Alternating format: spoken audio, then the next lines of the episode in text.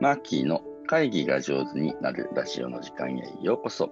皆さんおはようございます。ファシリテーターの青木マーキーです。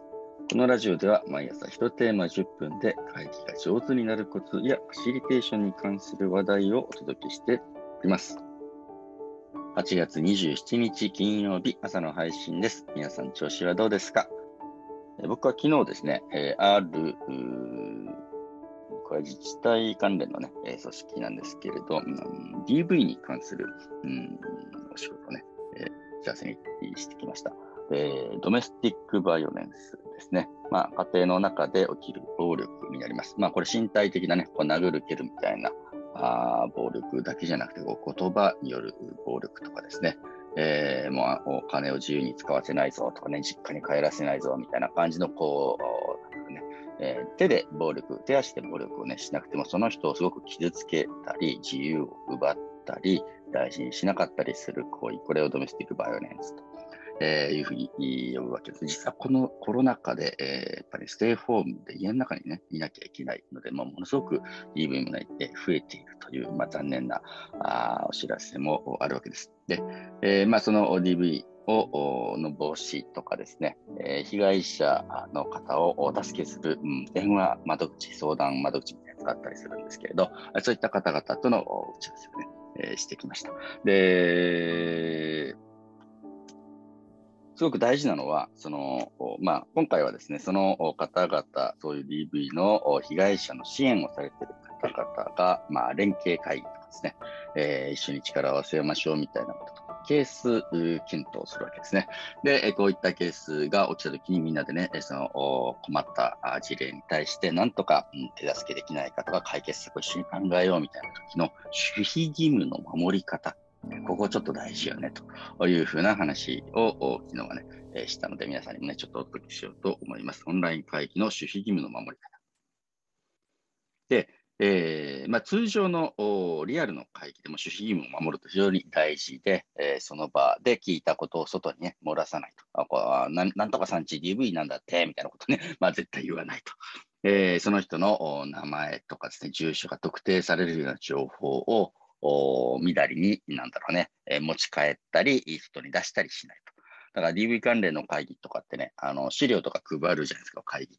で。で、リアル会議だとその場でそれを回収されるわけですね。えー、下手に持ち帰ってどっか置き忘れたり、人に見られちゃったりしないように。それはなんでかっていうと、もう被害者の、うん、方の、例えば住所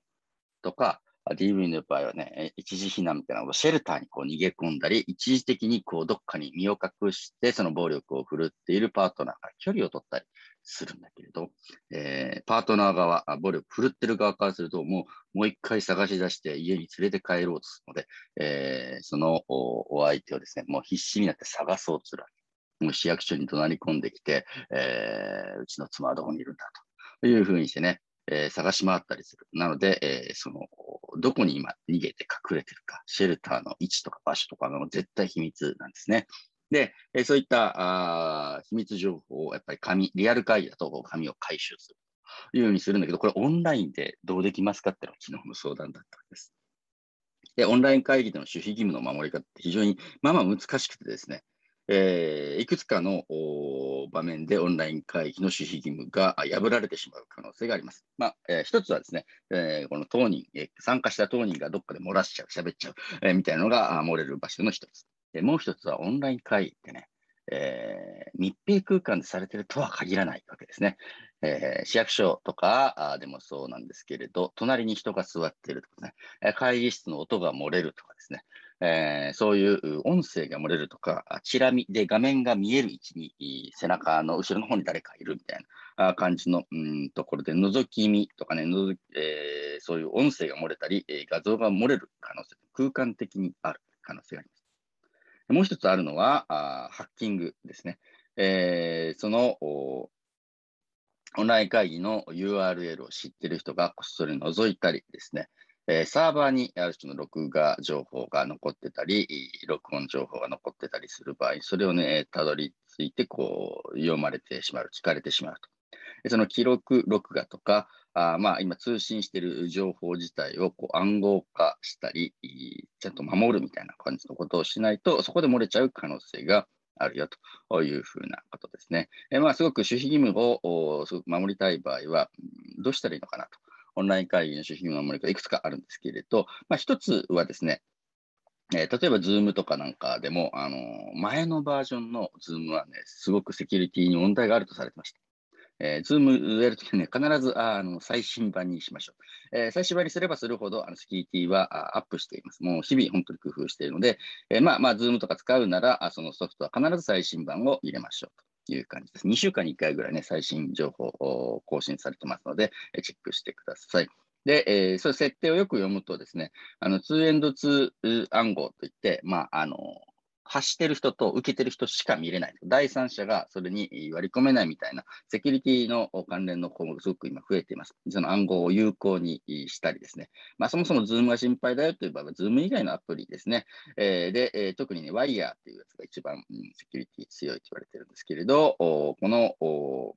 アプリケーション系で一つ大切できるのが一つ。もう一つは空間ですね。その音が漏れたりとか、あ後ろから画面を覗かれるっていうのは、あのどのアプリを使ってもかあの可能性があるやつなので、いい空間をやっぱりね、作るとか選ぶっていうのはすごく必要だなというふうにして思います。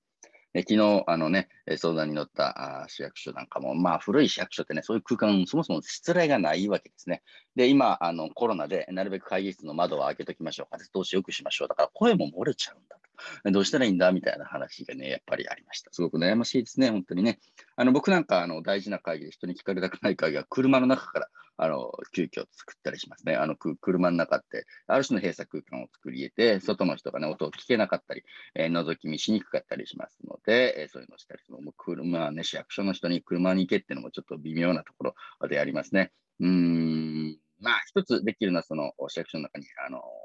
オンライン会議ボックスみたいな、電話ボックスみたいな段ボールで、えー、作ってるやつね、そんな高くないやつがあるので、えー、そういうのを買って設置するみたいな感じのもありだし、えー、まあ、街中行くとですね、実はオンライン会議ボックスみたいな、レンタルボックスみたいなのあったりするので、えー、そういったところのちょっと安全性を確認して、まあ、音声的、空間的にね、そういう密閉空間を選ぶというふうなことも、うん、非常に大事だろうなと思います。あとね、うん、これはあ、特に公務員ならではかもしれないけど、公務員さんがデータを扱っているパソコンと、外でオンラインでつなぐパソコンを分けた方がいいですね。あの、ひょっとしたときに、その大事な書類を画面共有で、え、人に見せてしまったり、デスクトップを共有しちゃって、デスクトップ上のあらゆる書類をみんなにね、オープンにしちゃうみたいなこともいっぱいあります。まあ、あの、デバイス、新しくね、えー、パソコンなり、あのタブレットなり、そういう、それ用の、オンライン用のデバイスを1個買っちゃう。一つ、まあ、良くて、それ最新で、安全性もあの大丈夫で、みたいな感じ。それ以外に使わないみたいな。ネットワークにつなぐ用の、うん、機材は、あの、中のね、すごく重要なデータを扱っているものと分けてしまうというふうなのも一つの方法かなと思います。